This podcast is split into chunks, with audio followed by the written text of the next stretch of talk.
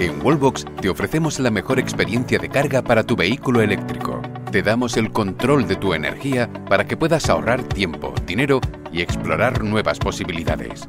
Explora el futuro de la carga eléctrica con Wallbox. Muy buenas todo el mundo, ¿qué tal estamos? Espero que todos bien, todos y todas, aunque si tuviese que repetirlo en función del porcentaje de escuchas y visualizaciones diría 98 veces todos y luego 2 todas. Ese es el porcentaje de chicas que siguen estos vídeos y estos podcasts. 2%. Nada más. Es lo que hay. Debo de aburriros a vosotras, las chicas, no sé. en fin. Podcast, como siempre, disponible en las principales plataformas para escuchar podcast, pero a su vez vídeo también en YouTube. Eh, que puede que decida fragmentar por capítulos y subir en 4 o 5 cortitos, pero así cada vídeo tiene su título y su tema que suele ser una fórmula que gusta más a los espectadores, a los que ven en YouTube. El podcast ese sí va entero, así que vaya por delante que el podcast es producido como de costumbre gracias a mis patrocinadores, gracias a Wallbox, cargadores inteligentes con un diseño chachipiruli y gracias también a Funding, plataforma de inversión colaborativa en energías renovables. ¿Cómo reduzco mi impacto en el medio ambiente? Cualquier gesto, por pequeño que sea, suma. Es una cuestión de cambiar tus hábitos poco a poco. En este vídeo te indicamos los cuatro primeros pasos. Puedes empezar cambiando tus hábitos de transporte personal. Utilizar el transporte público o compartir coche evitará la emisión de muchos gases de efecto invernadero. Pero además, si lo cambias por montar en bici cuando te sea posible, no solo mejorará el medio ambiente, sino también tu forma física. Además, ¿sabías que tus residuos son muy contaminantes? Recicla y reutiliza todo lo que puedas. Puedes comprar de manera consciente y responsable, así como revender tus cosas haciéndote un hueco en el mercado de segunda mano. El tercer consejo hace referencia a tu alimentación. Puedes reducir el consumo de carne y aumentar el de productos naturales y orgánicos. Recuerda que es importante reducir los plásticos de un solo uso, como productos envasados sin necesidad, botellas de plástico, etc. También puedes adquirir productos en mercados locales, evitando la generación de plásticos, residuos y contaminación. En el cuarto consejo, ¿te has planteado alguna vez cómo utilizas la energía disponible? Todos debemos ahorrar energía calentando, climatizando y aislando mejor nuestra casa. También comprando electrodomésticos y bombillas de bajo consumo, Consumir energía 100% renovable es posible y además se pueden instalar placas solares en el tejado de casa. Por otro lado, Fandin te ofrece la posibilidad de convertirte en copropietario de una instalación renovable, obteniendo una rentabilidad y mejorando el planeta. Para cambiar el mundo, el primer paso es comenzar por uno mismo. Empieza hoy y compártelo con tu círculo. Cambiemos las cosas, movamos el mundo. ¿Te animas? Únete a la comunidad de Fundin, la primera plataforma española de crowdfunding en energía renovable. Dicho esto, empezamos. Tengo una recopilación de noticias. Este es el formato clásico estándar del podcast en el cual he recopilado las noticias interesantes, destacadas de los últimos días. Y voy con la primera. Y la primera es que, como sabréis, Tesla lleva tiempo eh, produciendo, o mejor dicho, intentando escalar la producción de su tejado solar, de sus, no sus placas solares fotovoltaicas para poner en el tejado, sino de las tejas solares. Sabéis ese tejado que han hecho que son tejas, de manera que estéticamente nadie diría que hay nada solar fotovoltaico, y esas tejas son de, una, de un material que es un cristal hiper ultra resistente que llaman cristal Tesla, Solar Glass, y que, de momento solo se producía en Estados Unidos. ¿Por qué? ¿Por qué no había desembarcado en Europa? Pues principalmente porque Tesla había analizado un cuello de botella en la producción. Es decir, que tenía mucha más demanda en Estados Unidos que producción que poder atender, con la que poder atender esa demanda, así que no se habían molestado en hacer todavía una expansión internacional. Esa expansión internacional parece que va a empezar porque Tesla ha registrado una patente en la Oficina Europea de Patentes sobre pues, relacionada directamente con sus tejas solares, con el sistema Solar Glass. Así que ya sabéis, eh, la combinación ideal, si uno tiene previsto comprar una casa construyendo desde cero, es desde el inicio instalar este tipo de tejas y no las estándar, las tradicionales. Ahora bien, como tiene un coste elevado, reemplazar las tejas de tu casa porque sí y, sustituirlas por tejas solares, pues a lo mejor económicamente no sale a cuenta. El caso es que para obra nueva, para construcción de viviendas nuevas, parece ser una jugada bastante interesante porque amortizas pronto la inversión y a la larga, pues después de unos cuantos años, 4, 5, 6, lo que sea el coste, no he hecho el cálculo, pero sé que son pocos años, empiezas a ingresar, empiezas a tener un tejado, una casa que te está generando unos rendimientos económicos, así que muy interesante. Visto el tema de las tejas solares de Tesla, que ya llegan a Europa o parece ser que el desembarco es inminente, os tengo que hablar a continuación, otra noticia seleccionada, del Ford Mustang Mach E o Mach E, no sé cómo se pronunciará en España. En inglés es Mustang Mach E. En España el Mustang Mach E. En fin, el Ford 100% eléctrico, ya sabéis, carrocería tipo SUV, pero con diseño estética Mustang. Entonces, como todos los fabricantes de automóviles, el coronavirus había retrasado bastantes de los planes, había obligado a cerrar fábricas y una de las consecuencias de todo esto es que algunos fabricantes retrasan o posponen ligeramente lanzamientos de productos nuevos, entre ellos coches eléctricos. Pues al parecer se rumorea con una filtración, con un email que eh, se ha filtrado a la prensa desde Estados Unidos, que no, que en el caso de Ford no va a haber retraso y que a partir del 22 de junio se abrirá su configurador. Así que también vemos en los correos filtrados que Ford está empezando a hacer una transición hacia un modelo de ventas más online, aunque no es online puro, sino que hay toda una serie de interacción primero en la página web de Ford, donde la gente puede descubrir el Ford Mustang Mach E pues con vídeos, tutoriales, etcétera, y luego al final se les invita a pasar por el concesionario a continuar con el proceso de compra. Pero se ve que están haciendo ya una especie de hibridación ahí en el proceso de ventas. Ya no es visita al, al concesionario puro 100%, te están metiendo ya un poco de venta online en todo el proceso. Yo os recuerdo, de paso lo digo aquí, que en su momento hice ya un vídeo hace unas cuantas semanas sobre el Ford Mustang Mach E, que eh, si estáis viendo esto en YouTube podéis pinchar aquí arriba y accedéis al vídeo. Y si estáis en el podcast, pues mira, ¿por qué no? Os lo recuerdo aquí. Básicamente eh, lo que venía a contaros en ese vídeo son las cosas básicas, que hay varias versiones del Ford Mustang Mach E desde la más barata, que sería con tracción trasera la batería de menor capacidad, con 270 caballos, batería de unos 75 kWh, autonomía de 420 kilómetros en ciclo WLTP, 300 y algo en la vida real, y hasta versiones más potentes con 459 caballos, hasta 600 kilómetros de autonomía, de nuevo ciclo WLTP, unos 500 reales, gracias a la batería de mayor capacidad, de 98 kWh. Eh, y obviamente, pues como los, eh, como los precios, en fin, que reflejan, se me estaba yendo la mente ahí otra cosa, que los precios reflejarán las configuraciones. La tracción trasera con menos potencia, menos autonomía, pues desde aproximadamente unos 46, 47 mil euros, todavía se especula porque no tenemos información oficial de Ford. Em, y las versiones más pudientes desde 57.000 euros para arriba. Eh, Ford, os recuerdo, en Europa es miembro de eh, Ionity, así que en la red de carga Ionity podrás cargar tu coche carga rápida CCS y viajar con él por Europa. La única pega que yo veo em, es que no parece que Ford vaya a poder vender muchas unidades. De hecho, ya tenían prácticamente la capacidad de producción del primer año vendida, la última noticia que yo tengo al respecto, porque van a producir 50.000 unidades en el primer año. Se producirá en México, por cierto, en Cuautitlán, ¿lo he dicho bien? Amigos mexicanos, perdonadme si no tengo ni idea. Cuautitlán o algo así. En México. así que siguiente noticia, ya abandonamos Ford.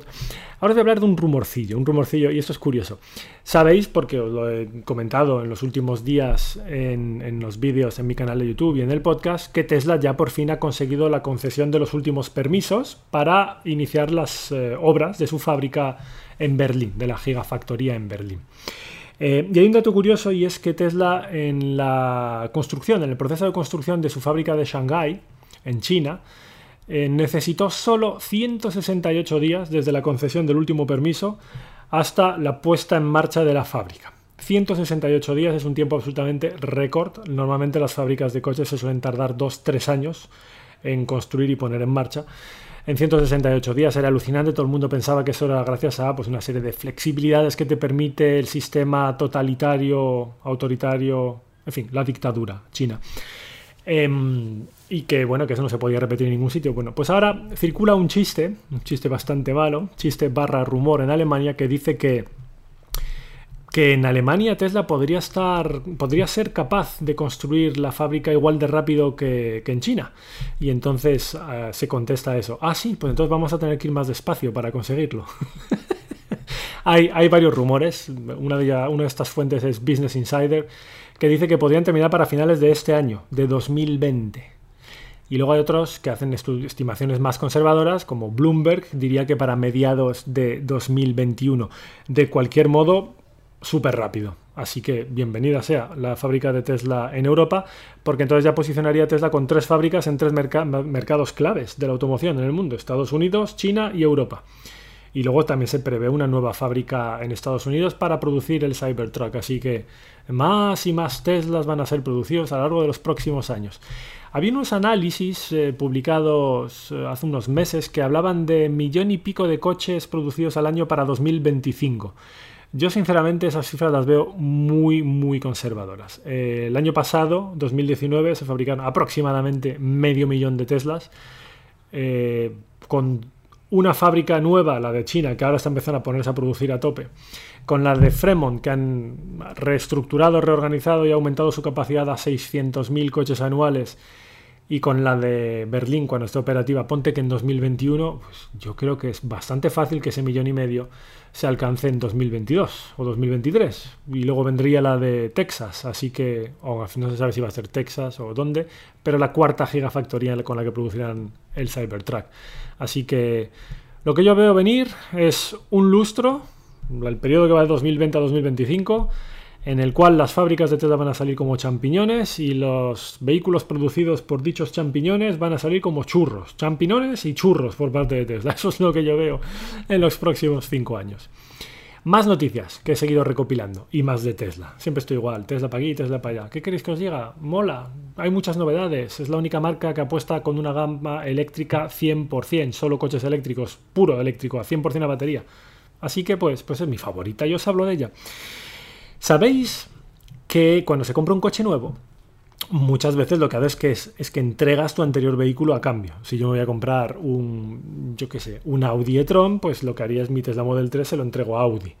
O por lo menos hablaría con ellos para ver cuánto me ofrecen. Y si consigo un comprador en el mercado de segunda mano que me da más, pues se lo doy a él. Pero si no, se lo doy a Audi. Esto es muy habitual. Mucha gente entrega su coche actual al fabricante al que le está vendiendo su nuevo coche, su próximo coche. Así que la, cuestión que quería aquí compartir con vosotros, que es muy interesante, es que eh, una publicación alemana ha tenido, ha tenido acceso a una serie de datos de Tesla, del mercado alemán, en el cual se ve, esta publicación es Automotor und Sport, así que por si queréis googlear. Automotor und Sport. Total, Informe de Tesla al que han tenido acceso que dice que la inmensa mayoría de los coches entregados a cambio de un Tesla Model 3 son Volkswagen Golf. Y esto es llamativo, porque Volkswagen Golf es un coche de un segmento inferior, es del segmento C, mientras que el Tesla Model 3 es del segmento D, y además es bastante más barato.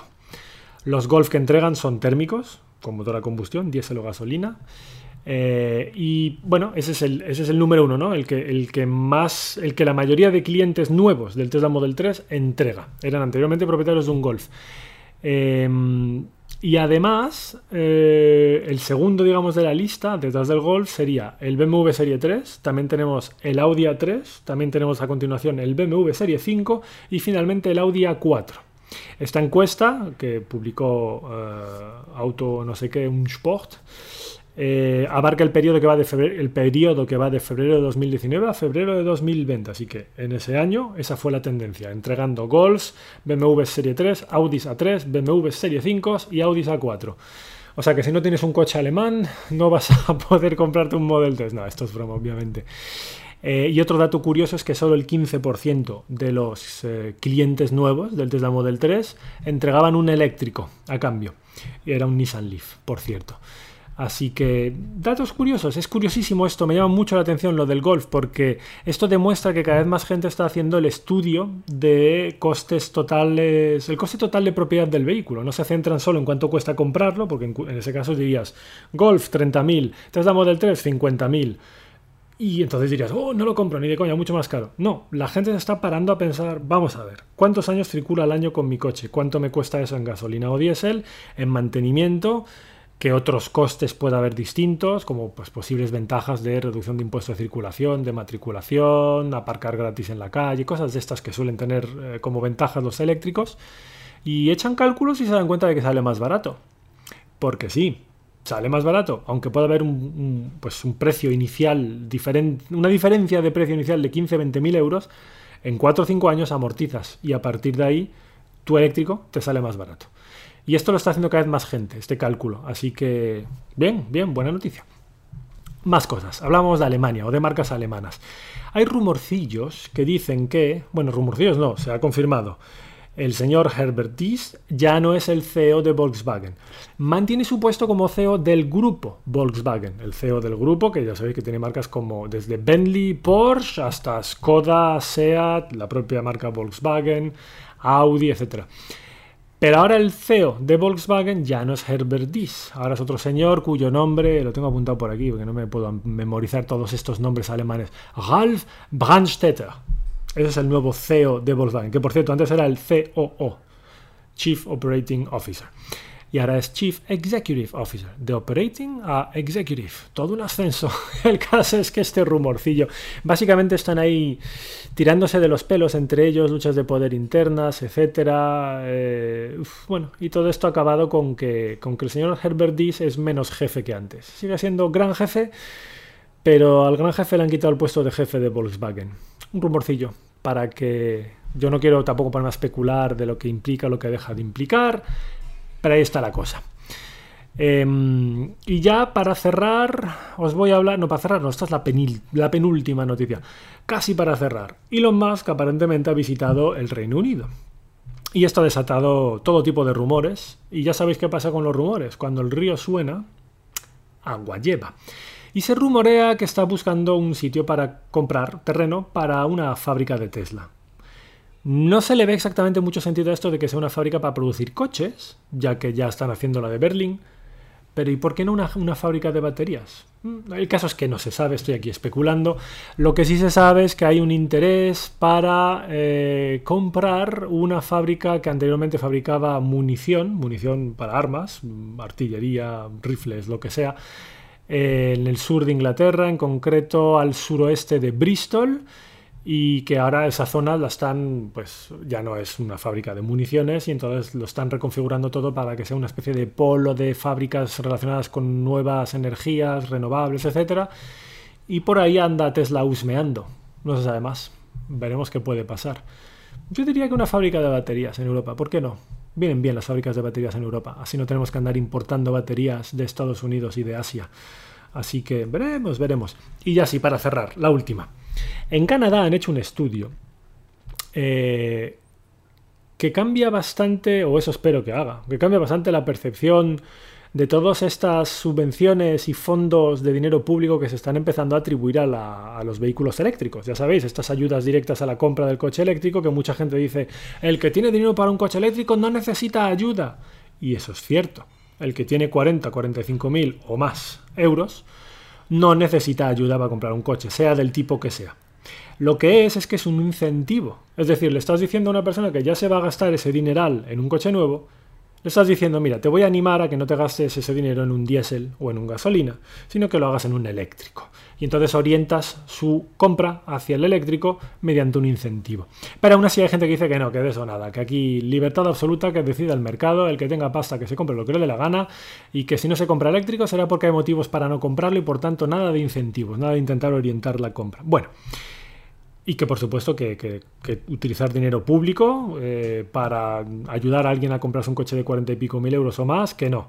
Ok, ¿qué os parece si os digo que en Estados, en Estados Unidos no, en Canadá han hecho un estudio donde demuestran que cada vehículo eléctrico que reemplaza un térmico, gasolina o diésel, en el caso de Canadá pues casi siempre gasolina, le reporta un beneficio social al Estado de 10.000 dólares canadienses. Vienen a ser unos 6.000 y pico, 7.000 euros más o menos, por coche. ¿Y en qué? Pues en qué se ahorra eso. ¿Cuál, ¿Cómo es esto del beneficio social? Pues eso es todo el dinero que se va a dejar de gastar el sistema público en sanidad, en curarte enfermedades, etcétera, derivadas de la calidad del aire, de la mala calidad del aire causada principalmente en las ciudades por la utilización de vehículos con motor de combustión interna con tubos de escape que expulsan partículas tóxicas y nocivas para nuestra salud. 10.000 dólares al año. Ah, al año no, 10.000 dólares por coche, perdón. Cada eléctrico que reemplaza un gasolina. Así que, oye, pues ¿por qué no meter dinero público si al final lo que está haciendo el Estado o las arcas, el Tesoro Público es ahorrarse dinero por ayudar por una parte, ¿no? No sé. Ahí tenemos un punto para debatir. ¿Qué os parece? ¿Veis ya este tipo de incentivos, ayudas, como llaman otros, con mejores ojos, sabiendo que esto va a ahorrar dinero? ¿O, os da igual? Aquí lo que queréis es que el eléctrico sea más barato que el gasolina, os da igual cómo, y nos dejamos de tonterías. Como siempre, bienvenidos comentarios y nos vemos en el siguiente capítulo. Un saludo amigos. Chao.